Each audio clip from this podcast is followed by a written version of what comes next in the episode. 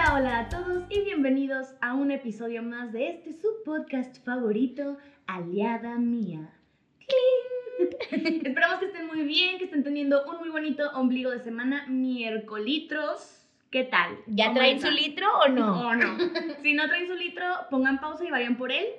Y por palomitas, porque este episodio va a estar. Siempre decimos lo mismo. amigos, Buenazo. Pero es que nos la No, bañamos. oigan, en este, en este preciso capítulo es uno que venimos deseando desde la primer temporada. O sea, no es broma. Desde la primera semana de la primera temporada dijimos, ocupamos un capítulo sobre esto, ¿no? Pero como la primera temporada solo éramos Karime y yo y Pues, no no teníamos ni idea nada. de nada de esto, dijimos, "Mm, Somos un poco ignorantes en este tema. dijimos, mejor paso, ¿no? Y ahora que tenemos la oportunidad de tener una gran invitada, ya, híjole, este capítulo se va a poner buenísimo. Entonces, vamos a hacer la presentación de una vez. Pues yo creo que sí. El capítulo del día de hoy se llama... Sexología con Diana González. ¡Uhú! Hola Diana, ¿cómo estás? Hola, hola. Bien, muchas gracias aquí. Este, con mucho gusto de estar con ustedes y pues un placer haber sido seleccionada para este capítulo tan esperado por ustedes. Sí. Espero cumplir sus expectativas. Seguro sí. Seguro sí. Oye, Diana, nosotros siempre iniciamos con una presentación. Nos encantaría que te presentaras con nosotros en tus propias palabras. ¿Quién es Diana? Va, pues Diana es una mujer de 34 años que no siente que tenga 34 años. Bien. Eh, eh, que vi- eh, una persona independiente, eh, de profesión sexóloga y psicóloga. Eh, siempre, siempre supe que quería ser sexóloga y, y cumplí mi sueño, entonces muy también agradecida con esa posibilidad. Ah, que le encanta estar con sus amigos y amigas, con su familia, disfruta mucho la cercanía de sus vínculos y que le encanta también tener sus espacios a solas para poder eh, lidiar ahí con sus, con sus ondas densas eh, psicológicas. ¡Qué padre! Me Oigan, creo que esta ha sido la mejor descripción que nos han dado en toda la vida. Qué padre. Muy bien. Bueno, Pues sí, eso como en general, pero eh, este, eh, pues eso. Ahorita me, me podrán hacer otras preguntas. y si- si sí, parece un montón. Tenemos muchas dudas, Diana. Venimos bien preparadas, pero mira, ya para poder darle inicio al capítulo y empezar con todo, porque seguro mucha gente se lo estará preguntando, nos encantaría, Diana, que nos explicaras. ¿Qué es la sexología? O sea, ¿se estudia para ser sexólogo? ¿Qué- ¿Cómo funciona esto? ¿Qué es? Cuéntanos. Sí, sí, se estudia para ser sexóloga. Eh, es, es una rama de, bueno, más bien es, es, una, es un área de, de, este, de estudio, es una ciencia eh, que se, se construye o se, o se puede como eh, ver eh, a través de muchas otras disciplinas. Ahorita les, les contaré un poco más. La sexología eh, tiene la influencia de muchas disciplinas como lo es, mucha gente cree que es algo nada más como médico y psicológico, Ok. ¿no? Porque generalmente relacionamos a la sexualidad con la, como con la parte biológica, Claro. porque lamentablemente ha sido como que el enfoque que ha eh, como sido más general a la hora de hablar de la poquita educación de la sexualidad formal que tenemos en, en la sociedad, ¿no? Eh, em, pero la sexología se alimenta o se trabaja, se construye de muchas disciplinas porque la sexualidad no solamente es eh, biológica y no solamente es psicológica, tiene muchas, eh, muchos elementos que la, que la construyen a la sexualidad, entonces se puede ver desde una óptica antropológica, sociológica, económica, política, Tomen nota. eh, desde muchas que a veces ni siquiera nos imaginamos. Entonces, bueno, es una disciplina científica que es, eh, que, es multidisciplinaria, es decir, trabaja como con estas otras disciplinas también y que pues su principal objeto de estudio es la sexualidad, la sexualidad humana. Eh, y que también, como, como cualquier otra disciplina, tiene muchas ramas. En algún momento yo les platicaba, ¿no? La sexología no solamente trabaja con lo relacionado a las relaciones sexuales, por ejemplo, ¿no? No solamente trabaja con lo relacionado al sexo, trabaja con muchas otras, otras experiencias que se viven a través de la sexualidad. Y hay, por ejemplo, sexología clínica, en donde se tiene una terapia sexológica, y hay sexología educativa, donde somos especialistas en la parte educativa de la sexualidad. Y así, hay diferentes, ¿no? Entonces, nuestro estudio o nuestro objeto de estudio de la sexualidad, desde, desde todos estos factores o elementos que la construyen. ¡Wow! Karim y yo sí, o sea, ahora que pueden ver nuestras caras, saben cómo realmente reaccionamos a tanta información. ¡Wow! ¡Wow! O sea, uno ni se imagina, ¿sabes? Es No, para nada, ¿eh? Y, y fíjate que sí llevo ya un tiempo como investigando o tratando de, de entender qué es un poco la sexología, porque en su momento dije, a ver, esto debe ser súper importante y a lo mejor necesito ir con una sexóloga y yo no lo sé. Y, y entonces como que nunca sabes que, que existe a lo mejor una ayuda para algo que nunca te enseñaron, ¿no? No sé, es una, es una locura, la verdad. Sí. Diana, esta plática va a estar muy buena. Oye, Diana, y dices que siempre quisiste ser sexóloga. ¿Cómo llegó Sí. eso a tu, a tu mente, no? ¿Cómo, ¿Cómo fue que dijiste, algún día voy a ser sexóloga? Eso se me hace súper. Interesante, claro. Sí, oye, y sobre todo, a lo mejor ahorita, afortunadamente la sexología ya es más conocida, ya, ya, ya más personas saben que existe una especialidad a nivel profesional que trabaja con la sexualidad humana, ¿no? Eh, en, mi- en mis tiempos, y eso que les decía hace rato, yo no me considero tan grande, creo que este, ya me tocó una generación un poco más abierta a la sexualidad, pero pues todavía era como algo menos, menos visible, ¿no? Y yo no sabía que existía la sexología como tal, así como ustedes me están preguntando ahorita, por ahí de, de yo creo que lo, lo supe teniendo más o menos unos 18, 19 años. Y esto, esto fue pues porque sencillamente a mí me encantaba el tema de la, desde la sexualidad humana desde que estaba bien chiquita. Yo me acuerdo que mi mamá tenía una enciclopedia de, de sexualidad humana, mi mamá es enfermera. Entonces, como que este tipo de, de, de textos donde aparecía el subtema de la sexualidad estaba ahí todo el tiempo, ¿no? Y a mí siempre me llamaron mucho la atención los libros. Entonces me acuerdo que cuando yo tenía siete o seis años, me llamaba mucho la atención una enciclopedia que mi mamá tenía de pareja. Entonces había muchos eh, puntos ahí de, de sexualidad y me acuerdo que mi mamá me regañaba cuando me veía que la agarraba, hasta el punto de que un día desapareció. La Ay. enciclopedia desapareció porque era tanta mi insistencia de ver esa enciclopedia. Yo creo lidiar con eso y me la quitó. Por ahí de sexto de primaria, mi mamá compra otra enciclopedia, pero esa sí ya era para mí, para mi hermana, y venía específicamente un apartado de sexualidad. Y ese era mi capítulo favorito, así de que me encantaba verlo. Y me llamaba mucho la atención. Yo no sé, o sea, como niña creo que me llamaba la atención y, y aparte me llamaba la atención que era un tema que en ningún otro lado yo encontraba. Claro. En ningún otro lado nadie hablaba. Era algo que no, no era así, ¿no? Como, como cualquier o muchos otros temas que tú puedes preguntar donde sea o que no ves que la gente lo esconde. Entonces creo que eso también a mí me llamaba la atención. Y luego, ya siendo adolescente, me llamaba mucho la atención, pues como las dudas, los comentarios, las conversaciones entre mis amigos. Y lo que más me llamaba la atención es que yo sin saberlo aprendí en esas enciclopedias y cuando los escuchaba hablar y decir cosas que eran así de que los mitos más absurdos del universo, Y tú, eso no es decía, así. ¿Por qué están diciendo eso? Sí, ajá, ¿por qué están diciendo eso? Eso, de eso no es así, esto pasa de esta manera y de esta otra manera. Y, este, y llegaba un punto en el que mis amigas me preguntaban cosas, no era como que, ay, tú eres la que sabe de eso, entonces, oye. ¿qué hables de eso? ¿Qué sabes de aquello? Y pues eso también como que fue alimentando mi curiosidad por buscar más. Entonces, cuando ya estoy en la prepa, pues en la prepa como que ya hay un poquito más de información. Y ya cuando yo llego a la Facultad de Psicología, me encuentro con una maestría en sexología en, en una escuela que no está aquí, está en la Ciudad de México. Entonces fue, wow, hay una, o sea, hay una especialidad, hay un posgrado en este tema. Y a mí me encanta. Para esto, durante, la, durante toda la licenciatura, yo siempre me involucré en actividades relacionadas a la sexualidad. O sea, siempre esas eran mis favoritas. Y ya tenía un grupito de amigas que también les gustaba y siempre hacíamos equipo porque todo lo enfocábamos a la sexualidad.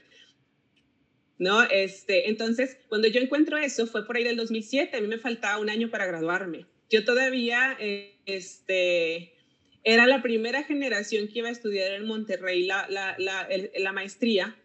Y me faltaba un año para graduarme. Y era tantas mis ganas que yo, yo sabía que tal vez no iba a haber otra oportunidad en Monterrey de estudiarla, porque es como una escuela que vienen los maestros y van, ¿no?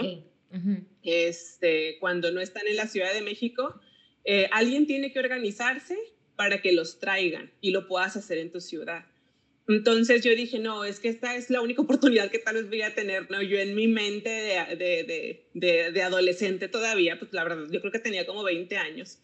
Y me acerqué a la escuela y les dije, me falta un año para terminar, déjenme empezar con ustedes. Así de que un año me falta para acabar la licenciatura. Y me dijeron que no. Me dijeron que no, que tenía que tener mi licenciatura al menos con mi carta ya de, de pasante y ese show y pues ni modo, así quedó, ¿no? Pero yo ya había identificado la escuela, me puse a investigar la escuela, de qué se trataba, dónde estaba, cuánto costaba. Entonces yo ya estaba lista para cuando terminara la licenciatura, no sé cómo le iba a hacer, pero yo iba a estudiar ese posgrado.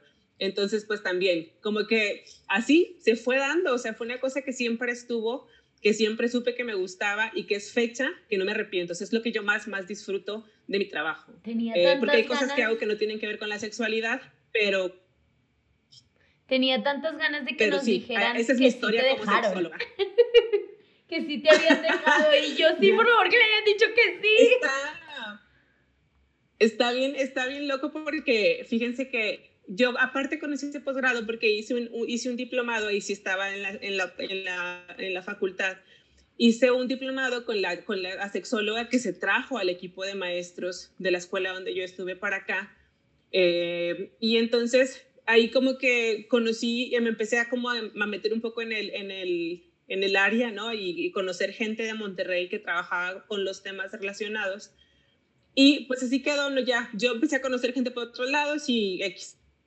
Y ahorita tengo, ya van a ser dos años que trabajo, somos un equipo de tres sexólogas. Habemos muy pocos sexólogos en Monterrey. Sí, sí hay, sí hay. No soy la única, hay más, más personas hay personas de mucha trayectoria, de muchos años, muchos, muchos años.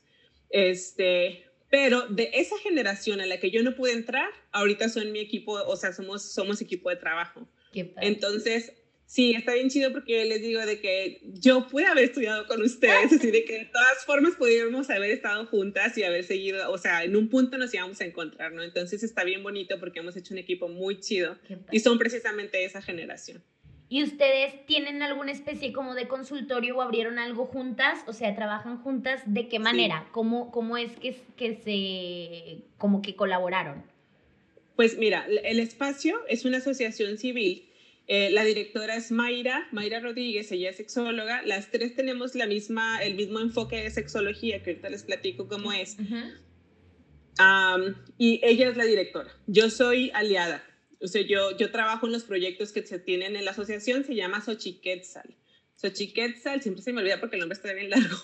Bienestar y derechos, algo así como bienestar, sexualidad, es bienestar, salud y derechos sexuales. Ok.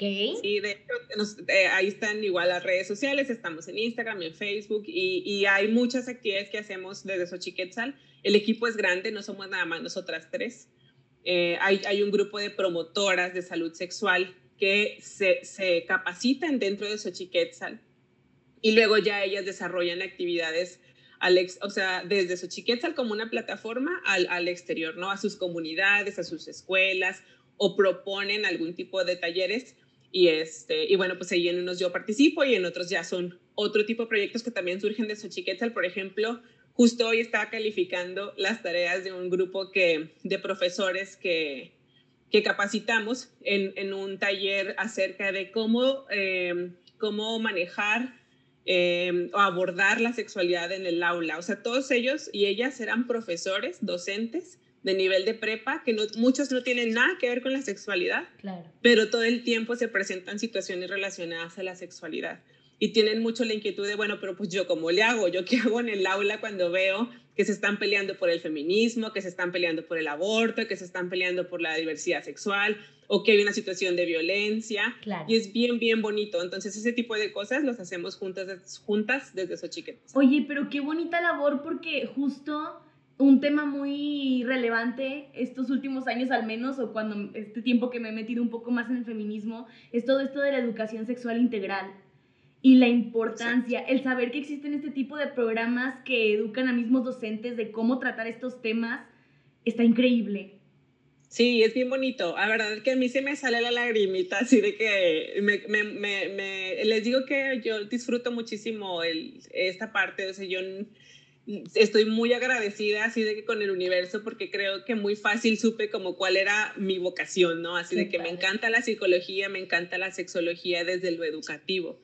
Y escuchas las historias de las personas y son súper bonitas. Para mí es bien valioso escuchar las historias de estos profesores, por ejemplo, que te dicen, pues es que de verdad yo estoy ahí porque quisiera acompañar a mis estudiantes, pero no sé cómo hacerlo. Claro.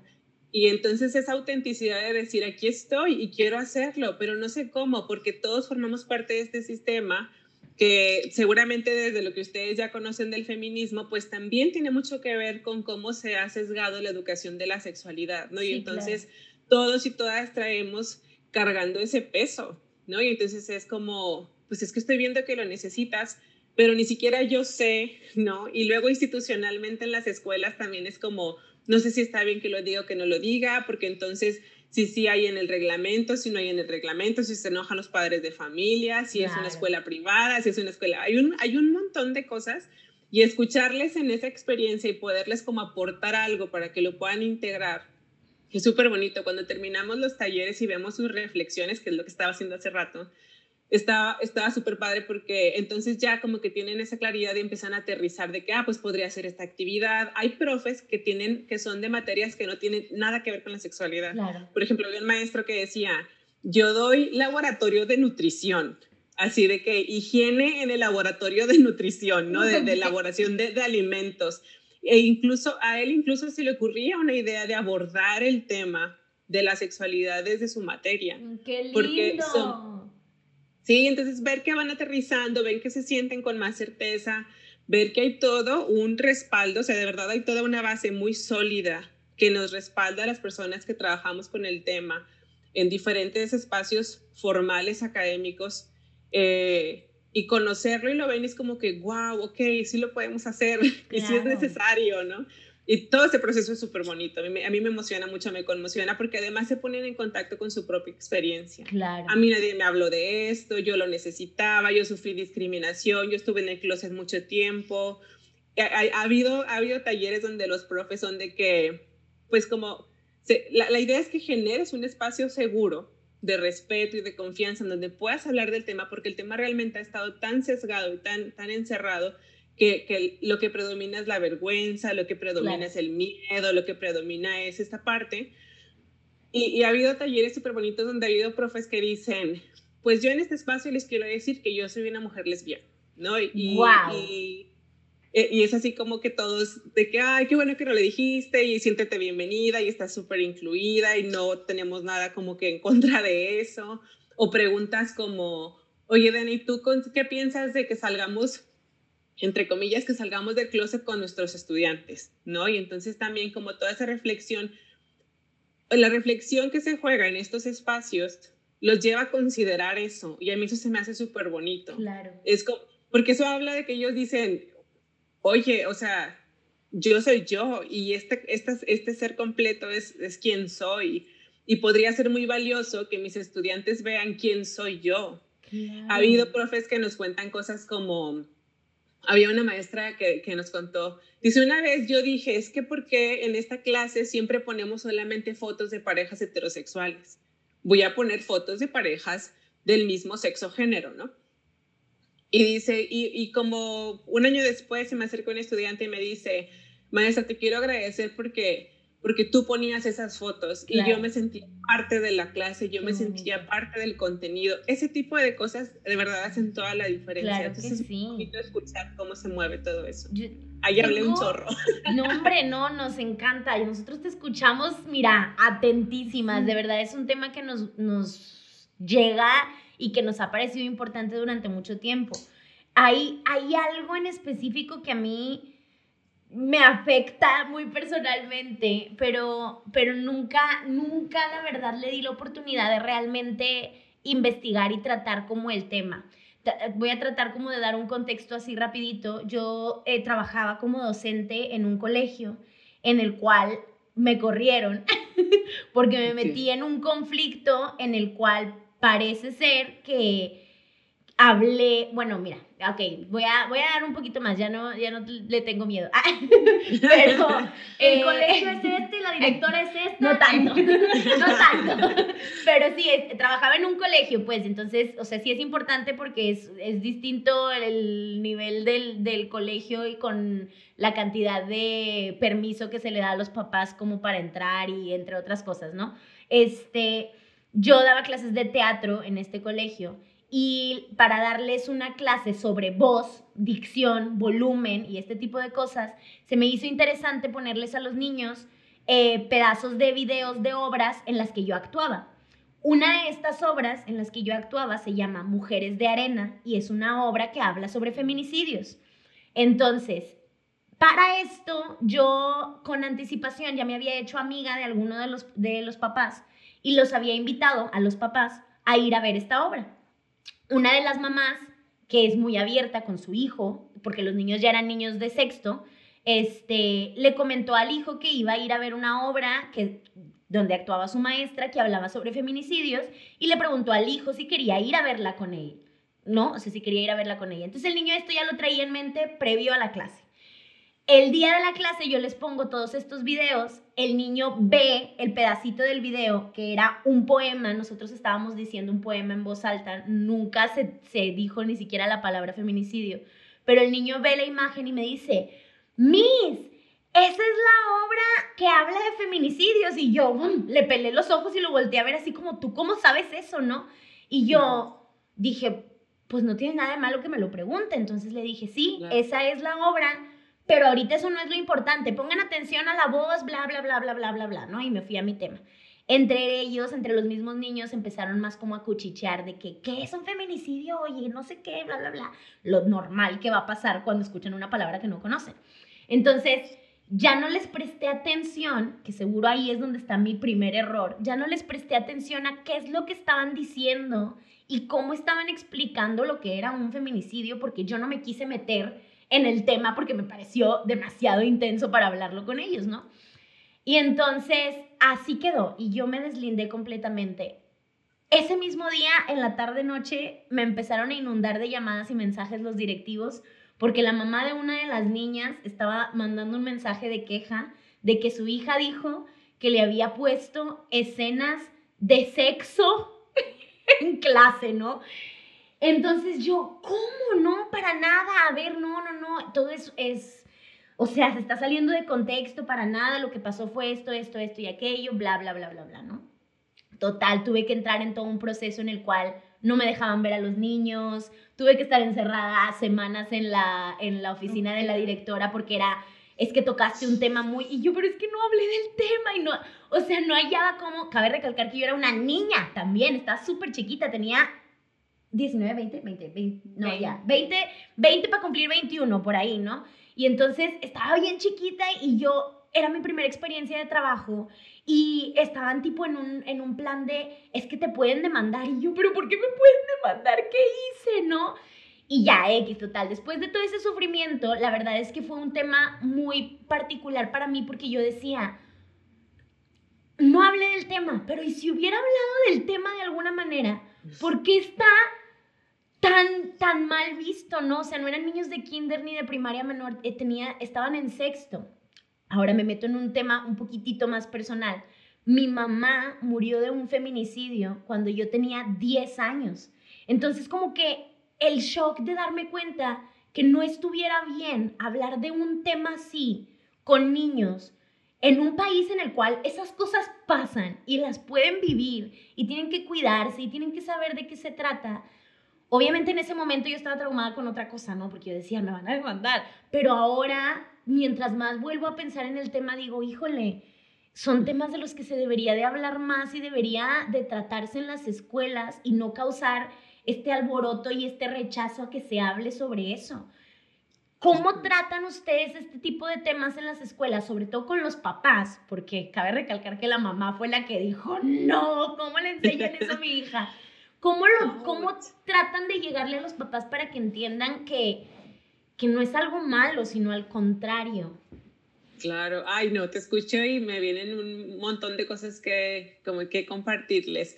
Lo primero que te quiero decir es que qué fuerte, porque sabes que muchas personas de verdad no saben lo fuerte que es para algunos docentes pasar por procesos de ese tipo. Claro. Incluso, incluso hay docentes que, que terminan con una situación de estrés postraumático porque las escuelas no saben dirigir este tipo de situaciones y se empiezan a escudar en cuestiones que muchas veces no están fundamentadas realmente por cuestiones legales.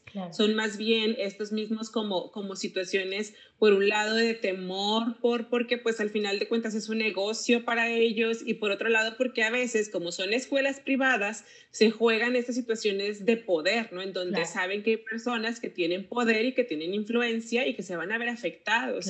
Y es, es, muy lamentable porque finalmente quienes terminan más, afectados son, son las personas que este, pues menos la deben, ¿no?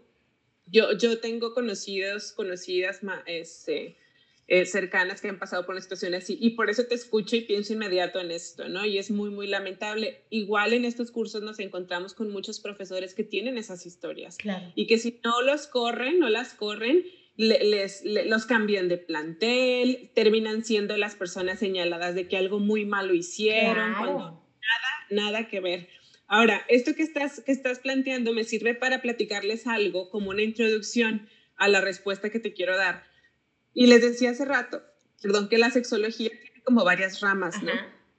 O varias especialidades. Por ejemplo, la mía en particular eh, es acerca de em, educación y sensibilización de grupos, así se llama.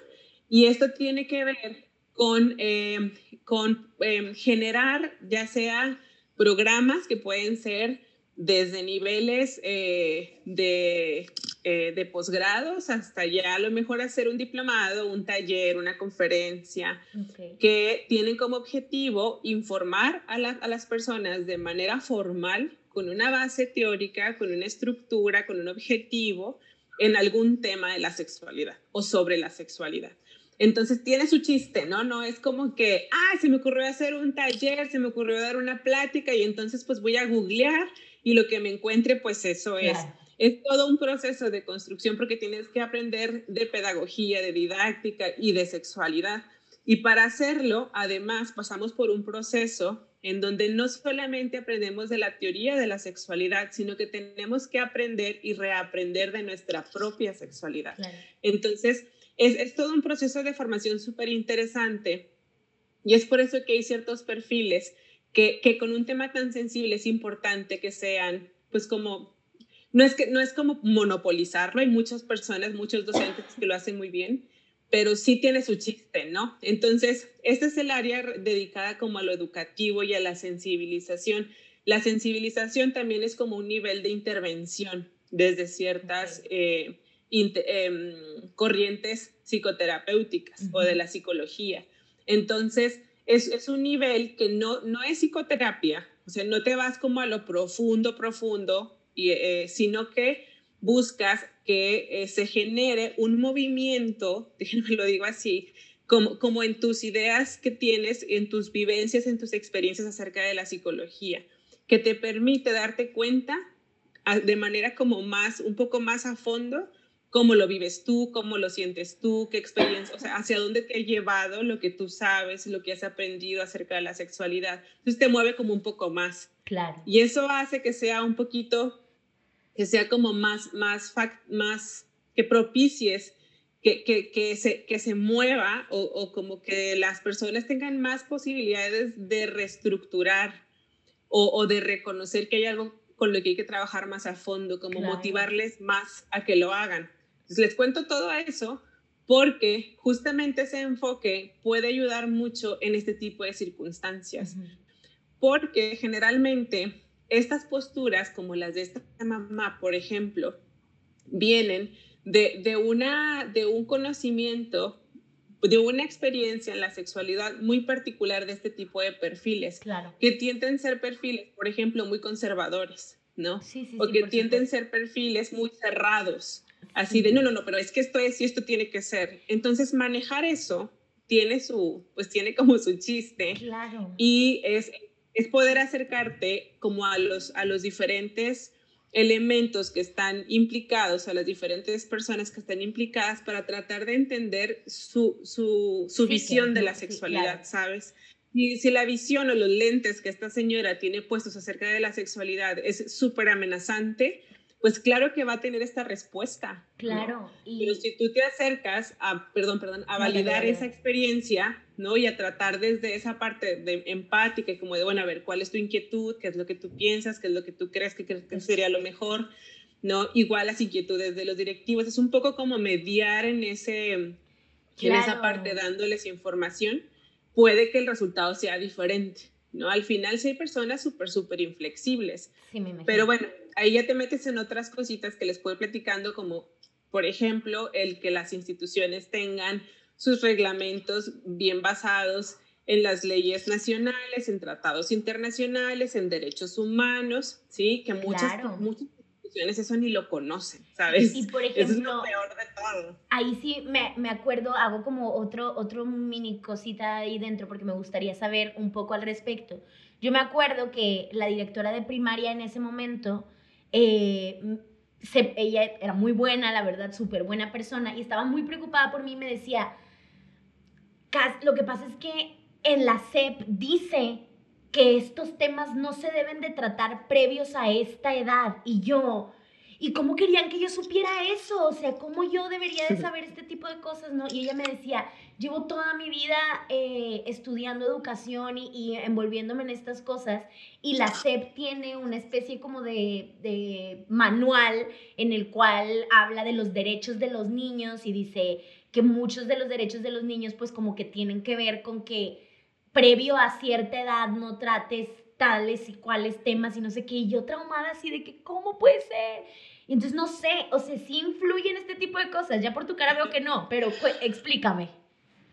Ay, es que es súper interesante ese tema y me encanta porque es justamente como, poder desmitificar todas estas creencias que se tienen acerca. Seguro ustedes se acuerdan, el año pasado, cada año sucede, es, es el pan de cada año en nuestra ciudad, ¿no? Que, que, se intentan hacer reformas en, en, en las cuestiones de este, la constitución estatal, ahí se me, siempre se me va un poco las cabras con los conceptos, pero lo estatal en relación a la educación, lo estatal en relación al acceso a cuestiones de derechos sexuales y reproductivos. Y bueno, nuestra ciudad sigue siendo una ciudad conservadora, tradicional y cerrada en muchas cosas, desafortunadamente, aunque vemos cada vez más como colectivos y espacios y grupos que sabemos que no va por ahí, sigue habiendo, además de que hay mucho poder adquisitivo. Entonces, eso, estando en los espacios más conservadores, pues siempre es una desventaja para nosotros.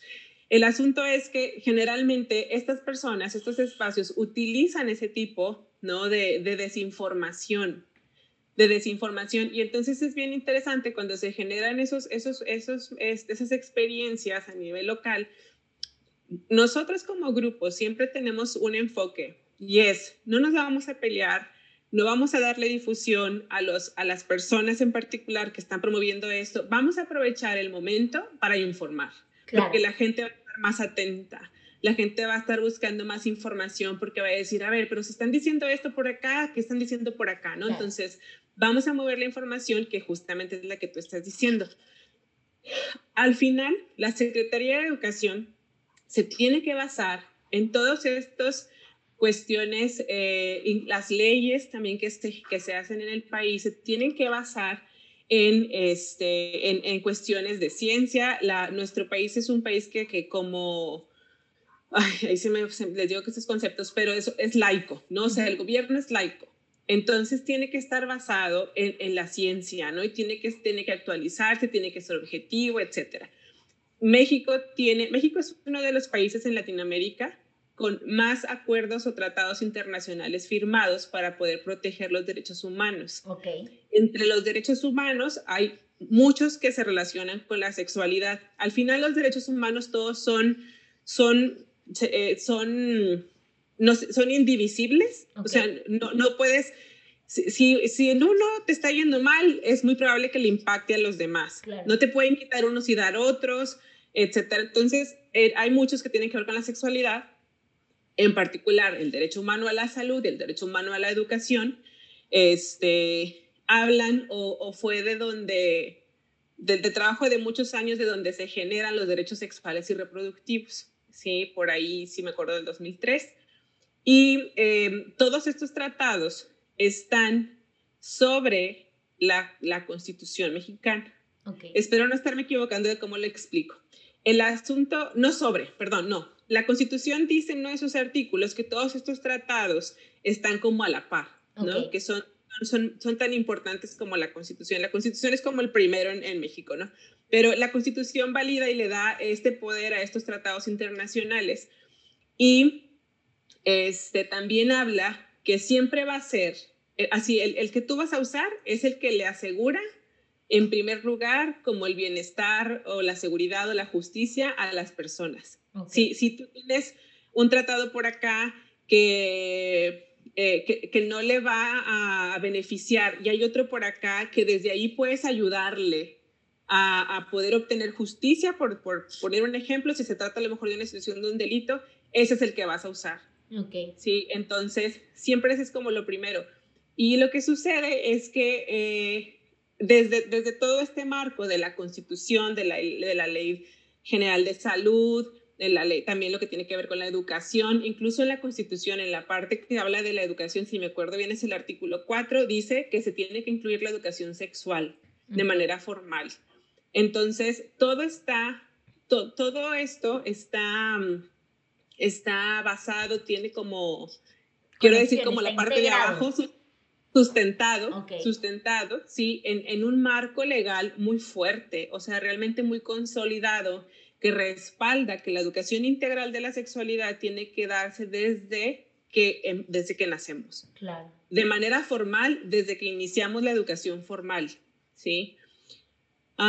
Desafortunadamente, eh, el llevar eso a la práctica cotidiana es, complejo, porque justamente quienes, quienes hacemos esto somos personas y somos personas que hemos estado muy limitadas en el acceso también a la educación formal de la sexualidad. Entonces hay muchos personajes en medio que tergiversan la información y te hacen pensar que eso no está bien o te hacen pensar que los contenidos son cosas completamente diferentes, ¿sí? O te hacen pensar que como tú en tu religión no ves eso, entonces nadie lo debe de ver, ¿no? Y eso es así. Y después, y después de todo, estas personas que transgiversan la, la, información, pues también son muy afectadas porque realmente, como dices, es algo que se nos debe educar desde que nacemos, porque nacemos con sexualidad. Somos seres sexuales desde siempre. O sea, y, y definitivamente nos cortan este derecho de, de disfrutarla, de conocernos y, de genuinamente conocernos, de que, o sea, cuando uno se ve su vulva, ¿no? O dices que tengo aquí, o es, bien impresionante cómo nos limitan tanto. Sí, es, que de verdad el impacto que tiene recibir educación de la sexualidad es impresionante, porque la sexualidad no, no, no, de verdad yo creo que la mayoría de las personas no dimensiona la gran influencia que tiene en nuestra vida. Hace poquito trabajábamos uno de estos talleres que les platicaba, este, y em, hablábamos de un, le pusimos al tema sexualidad y proyecto de vida, sexualidad y autocuidado, sexualidad y autoconcepto. Y entonces hacíamos un ejercicio en donde decíamos, bueno, a ver, ¿cómo está presente la sexualidad en tu autoconcepto? Primero, ¿no? Y pues no sé, por ejemplo, ¿ustedes qué se les ocurre? Mira, nos dejaron. Las dos nos volteamos a ver con cara de... Sí, es como quién soy, ¿no? Es el autoconcepto. el autoconcepto no es lo mismo a la identidad, pero vamos a ponerlo en esa pregunta. Eh, ¿cómo, cómo, se, ¿Cómo encuentras a la sexualidad cuando tú respondes la pregunta quién eres? Mujer, no sé, o sea, eso, el género. Sí, exactamente, es eso, ¿no? El género. Ahora, cuando, cuando hablamos de género y entonces tú dices que tú te identificas como una mujer, entonces, ¿qué puedes y qué no puedes hacer como mujer? Güey. Ay, se me vinieron como 80 millones de cosas a la cabeza porque, porque como que me voy por ramitas, ¿no? O sea, pues puedo procrear, puedo dar vida, o sea, ¿no? Puedo, puedo gestar, puedo menstruar, que no es algo que me encante, pero bueno. este, sí. Pero luego también, por ejemplo, cuando dijiste y que no puedes, porque lo primero que se me vinieron fueron cosas muy opresivas, o sea, dije, no puedo andar sin brasier eh, y que se me noten los pezones por la vida, no, puedo andar en short a gusto en la calle. se me vinieron cosas como muy más sociales que, que impedimentos como físicos, tal cual, se me vinieron puras cosas, puras cosas sociales con el no puedo. Exacto, entonces cuando hablamos de sexualidad tiene mucho impacto en cómo nosotras construimos nuestras experiencias cotidianas, cómo construimos nuestra relación con otras personas, cómo construimos un proyecto de vida a corto, mediano y largo plazo. Que sí voy a poder y que no voy a poder hacer, que se condiciona por mi sexualidad. Desde cómo me he visto y desde la seguridad que siento por cómo me he visto, hasta eh, qué carrera voy a escoger, cómo voy a tener que organizar mi tiempo, porque como mujeres, aún en la actualidad, si decides tener hijos, tú vas a tener más en tu alcance la crianza de los hijos. Es más probable que la vayas a tener en mayor porcentaje tú que tu pareja, si es que tu pareja es un hombre en este caso, ¿no? Hablando o teniendo una visión heterosexual o heteronormada. Este, entonces, desde ahí, ¿no? Las mujeres de hoy, ¿cómo organizan su tiempo si tienen también esa, esa parte, además de la doble o triple jornada ya con esta? Porque se asume en automático que te tocan más las actividades domésticas, ¿no? Y entonces es lo que estamos viendo actualmente con la pandemia, como quienes están más desgastadas, quienes la están sufriendo más en la casa son las mujeres porque están cuidando a los hijos mientras están en la escuela virtual, porque tienen su trabajo también haciendo en home office o porque se tuvieron que ir a trabajar porque no tienen que hacer home, no, no pudieron hacer home office, pero sus hijos sí están en la casa haciendo escuela virtual. Claro. ¿Cómo le hacen con eso? Y además, si están en la casa, atender cuestiones de la casa. Y si tienen una pareja que asume este rol dispar, que no es, que no es equitativo, entonces, la carga y el desgaste es, para ellos. Y ellas son las que tienen que organizar si no lo tienen. O sea, yo sí tengo conocidas que están divorciadas, que son madres solteras. Y, y ese tipo de cosas son 100% real. O sea, la más cercana que pienso tiene dos hijas y ella trabaja y tiene un puesto muy importante. Y entonces es, vete a trabajar y vete a trabajar en una universidad. O sea, tipo, métele, métete una friega de verdad en horario de, de escuela porque es, es también maestra y tiene que estar conectada con las niñas porque pues están en primaria menor y les piden que esté ahí al pendiente y dices, ¿cómo? O sea, ¿cómo estoy yo en mi trabajo y también estoy con ellas y no tengo ayuda de otra parte? O sea, soy madre soltera, tipo, hello, ¿cómo? ¿Cómo le hago, no? Y hazles de desayunar, de comer, de cenar y lavar ropa y haz esto y haz el otro y ya, va, y se acabó el día. Exacto, entonces el punto con todo esto es como cómo es, cómo es que la sexualidad realmente determina muchas cuestiones de tu proyecto de vida toda la, toda la vida, ¿no? Seas hombre, seas mujer o la identidad de género que, que asumas. Entonces, desde ahí es súper importante que si algo así va a determinar ese tipo de cuestiones, tengas que conocerlo como, como una información básica.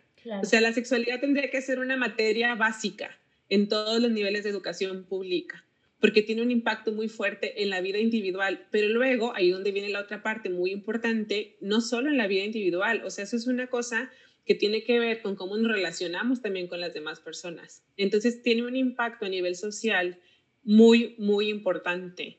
Entonces, una de las principales cosas que vemos a través de la educación eh, formal es justamente esto, ¿no? Es cómo, cómo le agregamos cómo cuidamos, cómo conservamos un bienestar y un orden para todos. Entonces, desde ahí también, ¿no? Empezamos a ver, pues, la importancia que tiene y cómo, pues, por cuestiones históricas, eh, ya como de ciertos años para acá, ya tiene un rato, pues, pero, este, pues, venimos arrastrando toda esta herencia que tiene, pues, mucho, mucha influencia de la religión, ¿no? Acerca de, este, pues cómo se vive la, sexualidad. Incluso las disciplinas científicas por mucho tiempo estuvieron súper influenciadas por esta herencia religiosa que, que atravesaba nuestra mirada acerca de la sexualidad. Y me gusta mucho contarles que pues la sexología es una disciplina muy joven. Hay antecedentes de muchos años, pero, pero no como tal hablando de sexología. Entonces, de los primeros sexólogos muy reconocidos que, que seguramente ustedes han escuchado, están Master y Johnson, que es un, es un hombre y una mujer, ¿sí? es el doctor Masters y la doctora Johnson. Y también está Kinsey, ¿no? Ellos son así como súper famosos. Antes de ellos hay otras personas que tuvieron sus... sus eh, Pininos, de eh, alguna manera. Ajá, y hay, hay gente que hizo cosas súper importantes. Hay, hay, un, hay un, no me acuerdo si él era psiquiatra, creo que él era médico, no me acuerdo su especialidad, alemán, que no, no, no sé pronunciar su nombre. así que no lo haré. Pero él, sí, así que no voy a quedar en ridículo, pero él, este, en la primera parte del siglo XX, empezó a trabajar y a estudiar el tema de la transexualidad. Entonces, es, es realmente, había, había mucha información en ese tiempo. Él hizo el primer instituto relacionado al estudio de la sexualidad en Alemania y tenían una biblioteca llena de información y de investigación acerca de la sexualidad humana, pero viene la Segunda Guerra Mundial, queman todo lo relacionado a la sexualidad, mm. y tiran la escuela y ahí vale lo, lo, que veníamos avanzando en esta, en esta parte, ¿no? Tiene que ver, bueno, pues sí, ¿se acuerdan que les decía, no? Para estudiar la, la, sexualidad hay diferentes disciplinas implicadas. Llegan estas cuestiones políticas, llegan estas cuestiones económicas que impactan la experiencia del ser humano de manera integral. Entonces, obviamente, el tema de la sexualidad también se aparece por ahí. Este, y pues bueno, ese es como un antecedente, pero lo que yo les quería platicar, me fui un poco, este, es que eh, Masters y Johnson, y Johnson, cuando estudiaron, y Kinsey también, ellos fueron segregados del gremio científico, del gremio académico, porque la sexualidad no era algo que pudieras estudiar, era algo inmoral. Entonces tú eres, ajá, tú eres un científico, eres un, un académico de menos prestigio y menos valor porque te estás metiendo con un tema que no deberías meterte, es un tema privado. Y en lo privado y sobre todo cuando hablaban de sexualidad femenina, es, era lo peor. Este, eh, el doctor Masters, él es era ginecólogo y a él empezó a llamar la atención la respuesta sexual. Ellos fueron los que acuñaron el tema respuesta sexual humana, que es todo, todo el fenómeno que sucede en nuestro cuerpo cuando estamos, cuando tenemos actividad sexual. El, em, la excitación, la meseta, el orgasmo, la resolución, ellos hicieron esos cuatro, eh, esos cuatro eh, etapas y luego ya otros, otros teóricos le, han agregado, le han quitado. Pero ellos, eh, como ellos, el, doctor era ginecólogo, él era médico, él atendía partos y estudiaba la ginecología y no sé qué. Entonces, él quería estudiarla y él quería estudiarla en el laboratorio. ¿Cómo estudiabas la respuesta sexual humana sin verla? Claro, ¿no? pues no. Él tenía que hacer, él tenía que hacer, este, este eh, digamos, como experimentos de laboratorio, ¿no? Y entonces, como empezó a encontrar la estrategia de, de, para convencer a algunas pacientes de participar, porque lo que hacía era en, un, en una sala de su consultorio, conectarlas a todos estos aparatos para poder medir y registrar la respuesta del cuerpo. Y entonces la respiración, la, la, la, piloerección, el, ritmo cardíaco, la frecuencia respiratoria, la temperatura. Bueno, empezó con eso, ¿no? Y la idea era que las mujeres iban, se sentaban, estudió hombres y mujeres, se acostaban ahí, los conectaban y ellos lo estaban viendo del otro lado de una ventana y les pedían, así de que si puedes, que te masturbes y tengas y, ver qué pasa, ¿no? Ver qué pasa. Y entonces, pues así empiezan a estudiarlo, pero cuando se dan cuenta en la universidad para de la que, estaba haciendo. que estaba haciendo eso, lo corrieron. Lo corrieron del hospital y lo corrieron de la universidad. Creo que era un hospital, luego ya después creo que se afilió a una universidad o algo así. Batalló muchísimo para que le dieran, obviamente, recursos para estudiar Luego, cuando ya le empezaron, creo como que empezó a tener algunos este, espacios donde lo empezó a hacer clandestinamente, luego había personas a las que les pagaba para poderlo hacer. Este, se inventó una especie de dildo para poder medir lo que pasaba en el interior de la vagina. cuando supieron que él usaba eso, fue un escándalo así de que era horrible, ¿no? Entonces, eh, él empieza estos estudios y su asistente era Virginia, eh, Virginia Johnson. Ella era una asistente, ella todavía no estudiaba, creo que tenía una carrera trunca, y ella era una mujer brillante, se interesó mucho en lo que el doctor hacía, ella le ayudaba un chorro en el, en, el acompañar a las personas que iban, etcétera. Total, ella terminó estudiando también, no me acuerdo si medicina o psicología, algo así, creo que sí estudió medicina, y ellos dos se hicieron este equipo de investigación y son famosísimos porque ellos este, acuñaron, ellos estudiaron la respuesta sexual humana. A partir de la, de la respuesta sexual humana es que podemos tratar digo, ha, habido ya muchas otras cosas, pero es la base del tratamiento de las disfunciones sexuales. Entonces, si no hubiera sido por eso y todo lo que ellos lucharon en los años 50, 60, 70 para poder quitarse en, los, en el mismo gremio científico de toda esta visión moralista de la sexualidad, estuviéramos así de que quién sabe dónde. Wow. Y Kinsey es otro que hace lo mismo. Kinsey es bien interesante porque él era, él estudiaba abejas y era también un científico, un investigador, y una cosa ahí de género que vio, que vio en las abejas hizo creo que estudiara entonces el género, no, el género no, la conducta sexual del ser humano. Entonces él hizo una encuesta, que esa es la encuesta, es el antecedente así como más wow de investigación en sexualidad humana. Hizo una encuesta en todo Estados Unidos, tenía una muestra como de 4.000 personas, si me acuerdo bien, este, y entrevistaban persona por persona, así uno a uno. Y entonces lo que, él, lo que él vino a mostrar en su, en su investigación es que la sexualidad humana era sumamente diversa en cuanto a sus conductas o prácticas sexuales, que la masturbación era súper común, que en hombres y en mujeres se daba, aunque en mujeres a lo mejor menos, pero las mujeres también se masturbaban, que existía la homosexualidad, la bisexualidad, las mujeres lesbianas, que, este, que, se practicaban, por ejemplo, ahí les voy a decir en este concepto, no sé si tal cual lo dijo él, pero las prácticas sadomasoquistas o las prácticas de algunas llamadas filias, que nosotros en, sexología le llamamos, em, ay, se me fue la palabra, nosotros le llamamos expresiones comportamentales de la sexualidad, ese ya si nos alcanza les platico, pero este, él también se, se enfrenta a todo esto. Y él es bien interesante porque él viene a romper esta creencia de que la sexualidad nada más se vive para la reproducción y nada más se vive entre hombres y mujeres. Y él dice, es que no, aquí está, la experiencia del ser humano no es esa. Lo que vemos en la realidad, en la práctica cotidiana de los seres humanos, no es esa, incluso entre la gente religiosa. La mayoría de su muestra que él estudió era gente religiosa. Entonces era, ¿qué pasa? O sea, ¿por qué, ¿por qué tenemos esta idea de que tiene que ser así, pero la realidad es esta? ¿No? Y entonces también eso fue un antecedente muy importante que también le costó muchísimo desprestigio en su momento y que pues hoy por hoy ya son así como wow, ¿no?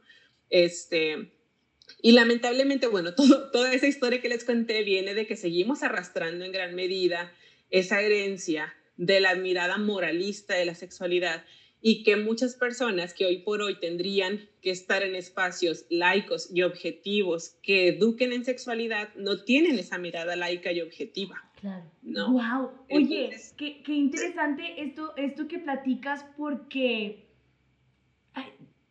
imagínate que todos esos homófobos, trans, transfobos, ¿cómo, ¿cómo se les llaman? ¿Transfobos? ¿Lo dije Transfóbicos. Transfóbicos. perdón. Este, imagínate si todos ellos, o sea, si estos estudios estuvieran como, se, se expusieran de que hay, o sea, es ciencia, ¿no? ¿Cómo, cómo, puedes, cómo puedes rechazar tanto algo tan natural? Nos queda un largo camino por recorrer. Sí. incluso a mí me gustaría como ir cerrando todo esto en que, en que nos quedemos con la información de que, número uno, la educación de la sexualidad integral, es, la, educación integral de la sexualidad está eh, basada y protegida 100% por los derechos humanos. ¿Sí? La educación de la sexualidad es un derecho humano y los derechos humanos están por encima de todas las leyes. Claro. Sí. Ahora, tú puedes profesar la religión que se te dé la gana, ¿sí? Y puedes elegir tener las, las, las como las, estas prácticas, estas conductas para ti sobre la sexualidad. Y eso está chido, porque obviamente todos somos diferentes y no, no podemos ser todos iguales. Pero eso no te da derecho a coartar los derechos de otras personas. Entonces tú puedes elegir ser virgen hasta, entre comillas, ser virgen hasta que te cases, puedes tener una pareja en tu vida, puedes tener una pareja heterosexual si quieres, puedes estar en contra del aborto para ti misma o para ti, sí, pues para ti misma, este, puedes estar, puedes pensar que no es buena idea que una pareja homosexual este, de le dé crianza a, a unos niños. Puedes pensar todo eso si quieres, pero eso no te da de ninguna manera la autoridad para coartar los derechos humanos de otra persona. Entonces, número uno, la educación integral de la sexualidad es un derecho humano. Existe la cartilla de los derechos sexuales y reproductivos de los adolescentes y los jóvenes y, bueno, de las personas. Hay una cartilla de derechos específicamente de sexualidad. Entonces, eso es súper importante. Y eh, dentro de nuestro marco legal nacional también está todo respaldado para que la educación integral de la sexualidad esté accesible a las personas, porque está, ahora sí regresando a lo que decías, Cami, Karime, eh, em, está comprobado, ¿no? Que la educación, que, que la sexualidad es un elemento clave del desarrollo del ser humano y que su impacto es tal que si no lo ves, nos va muy mal. ¿no? Es, es, es, es, un área, este, de, es un factor de riesgo muy grande que no tengamos educación de la sexualidad. Nos dejan muchísima, muchísima desventaja, no solo como individuos, y no importa si eres hombre o eres mujer u otro género, ¿sí? este, a todos y a todas, a todos por igual nos dejan desventaja. Claro, por igual entre comillas, porque ahí luego ya hablas de la, de la, de la interseccionalidad también. Pero, pero me refiero a que es una desventaja, cada quien en sus particularidades, pero al final una desventaja. Y que eso, al ser todos, todos, todas, todes, pues como sociedad también nos impacta muchísimo. Es un tema de salud pública. Entonces, desde ahí, pues también tener esa claridad, ¿no? Y iba a decir otra cosa, pero ahorita te digo porque se me fue el avión. una, vez, una vez justo escuché una frase que, que creo que me abrió mucho los ojos. Yo antes era de estas personas que decía, el aborto sí, pero cuando la mujer es violada o así. De hecho, casi, yo, a mí me abrió los ojos un libro que me regaló Cassandra que se llama La herida de Paulina de Elena Poniatowska. Leanlo, es muy bueno. Y justo hace poco escuché una frase que decía, tu opinión termina cuando empieza el derecho del otro. Claro. O sea, tú no tienes ningún derecho, ningún derecho a decidir por la otra persona. Y la importancia de saber que tenemos el derecho de hacer lo que queramos con nuestro cuerpo y que la ley te lo prohíba es como... Sí, pues. Qué coraje y qué fuerte. Híjole. Y la verdad, yo les diría, sí, también, ya me acordé, a mí vino la idea, es que yo creo que la mayoría de las personas pasa, cuando pasamos como por estos procesos donde estamos en espacios seguros para para aprender de nuestra propia sexualidad y la sexualidad en general, creo que nos caen estos 20. Claro. Y por eso es bien importante generarlos así, ¿no? Como estos espacios profesionales, estos espacios este, que, son intencionados para esto. Y, y, pues tener esa oportunidad. Ya para quienes se queden en esos extremos en donde no, no me importa nada, tiene que ser así y el libro sagrado dice, pues ya para eso están las leyes, ¿no? Ya para eso sí hay leyes que les van a decir, lo siento mucho, pero no, no se puede y no puedes tener un discurso de odio y no puedes matar a las personas y no puedes discriminar a las personas porque no puedes, porque no, porque aquí está todo este marco teórico, ¿no? Entonces, este, eso también, ¿no? Como creo que si tenemos esa oportunidad, muchos y muchas podríamos tener ese acercamiento, ¿no? Más amable, más bonito, más de mucho crecimiento, pues, a través de nuestra sexualidad. Híjole, Diana, mira, te aplaudo. Ay, qué buen. Te aplaudo como no tienes una idea, porque de verdad creo que es ese tipo de información que nos hace falta, que hace falta que más gente se anime a platicarlo. Y sobre todo, que es algo que, que, que te agradezco muchísimo, que haya gente dispuesta a platicarlo en este tipo de plataformas, porque porque hay muchas personas que no buscan la información y que les lleguen de maneras tan sencillas como en Instagram, en un podcast, en YouTube, y que les llegue información o sea, real, que no se estén tampoco consumiendo cualquier cosa que diga cualquier influencer o cualquier persona, sino que venga alguien que lo estudió, que lo sabe, que lo conoce y que te diga, mira, la verdad de las cosas es así, ¿no? O sea, esto es lo que yo estudié, esto es lo que yo sé, esto es lo que yo hago, a esto me dedico. Y así están eh, las cosas, así está el panorama, ¿no? Entonces, de verdad, te agradezco muchísimo que te hayas dado un poquito de tu tiempo para venir con nosotras a platicar de este tema Me parece súper importante. Está increíble. De hecho, creo que, que eh, al final el tema resultó un poco diferente a lo que esperábamos, pero al fin, o sea, de verdad, yo estoy fascinada. O Sí, sea, de no, verdad. yo también. creo que es un tema que debe hablarse, que debe tocarse y me emociona mucho ver, yo desde hace, unos, desde hace como un año empecé a seguir estas cuentas de sexólogas, ¿no? que, que brindan este tipo de información y con todo lo que pasó hace poco que Instagram empezó a banearlas y todo, me da un coraje porque yo decía, es información que de verdad necesitamos. Y el hecho de que, pues yo la conocí a mis 22, ¿no? A 22 años yo empecé a conocer de mi, de mi sexualidad. El hecho de, de que esté llegando, como dices tú, a, a, a personas que realmente la necesitan. A muchos niños, niñas, chavitos, chavitas, o sea, que tienen la oportunidad desde chicos de conocer información real y de cuestionarse, que tengan la posibilidad de cuestionarse si esta manera en la que han sido criados toda la vida es o no es la Ajá. correcta, ¿no? Y Sí. eso es aplaudible, Diana, de verdad. Gracias a ti y a todas las sexólogas y No, sexólogos pues, que hay por allá digo que a mí afuera. me Gracias. encanta, pues. La verdad es que es algo que disfruto mucho y, y esto que dices al final, De, de las generaciones, yo le tengo mucha fe a, la- a las nuevas generaciones. Claro. Yo creo que traen otro chip que afortunadamente eh, en una de las grandes ventajas que nos ha dado la, todos los avances de la tecnología han tenido esta posibilidad justamente, ¿no? Como de ver este panorama más abierto, en la medida de lo posible, si quieres, sí, sí tiene ahí como sus sesgos, Claro. pero creo que es una gran diferencia a las, a las generaciones que venimos más atrás. Y yo, por ejemplo, a veces les escucho hablar de diversidad, a mí me gusta mucho el tema de diversidad sexual, y, y, y traen un chip diferente, o sea, ya no es una cuestión, no es tanto un cuestionamiento que tú le digas es que yo soy una persona trans o que tú le digas me gusta que me digas con estos pronombres o que, o que, o que tengas una apariencia andrógina o que tengas una profesión X o Y. Y eso a mí me da mucha esperanza. O sea, yo Claro. creo que partiendo también de que se empieza a romper el sistema binario en el género, muchas cosas nuevas pueden suceder. Muchísimas. Entonces, eso a mí me da mucho gusto. Afortunadamente, creo que eso es algo que me está tocando ver y que yo de verdad quería que me tocara ver. Este, y pues que nos lleve a un, a un mundo mejor, por decirlo de una manera a lo mejor muy Sí. cliché. No, pero es real, es un mundo mejor, gente mucho más empática, mucho más respetuosa y eso es increíble. Así es. Me encanta.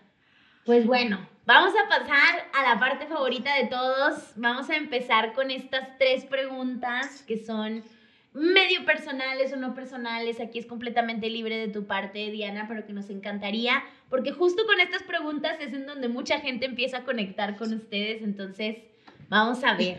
Aquí va, Diana. Pregunta número uno. Una curiosidad que sepas que no todo el mundo sabe. ¿Una curiosidad en general o mía? General, General o sí, tuya, como quieras. gustes. Esto es libre. Ay. No, no lo sé. Así como una curiosidad en general no se me ocurre, Ajá. pero no sé, les, les voy a contar. Esto es lo que me viene a la cabeza, así que eso es lo que voy a decir. Date. Eh, las- les platicaba hace rato que, que también de profesión soy psicóloga y tengo práctica clínica privada.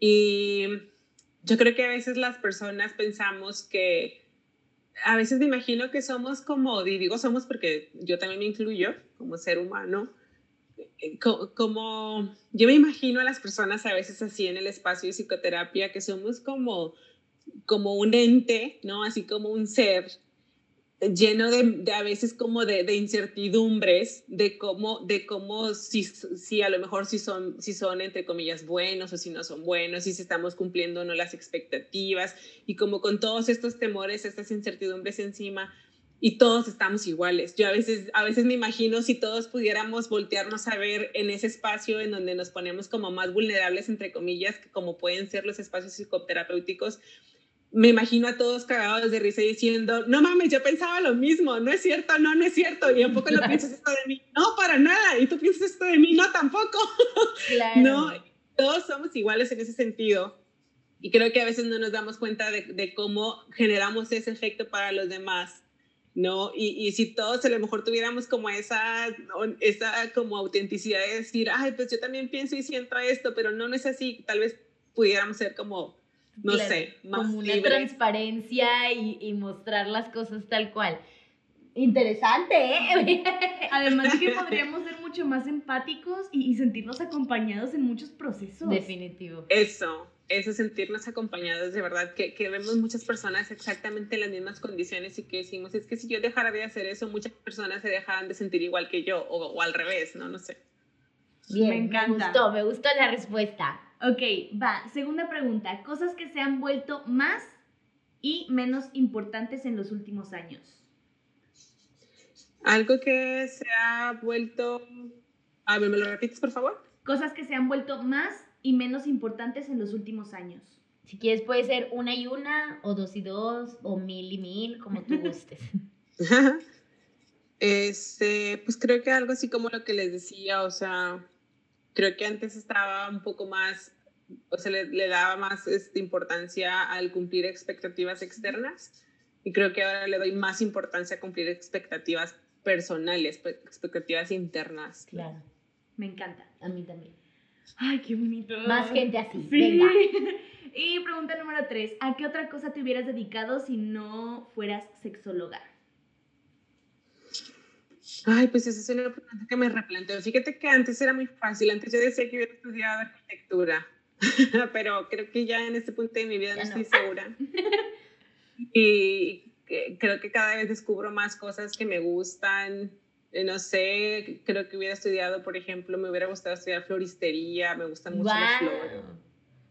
Guau. No sé, algo, algo más creativo, algo más artístico tal vez. Me encanta.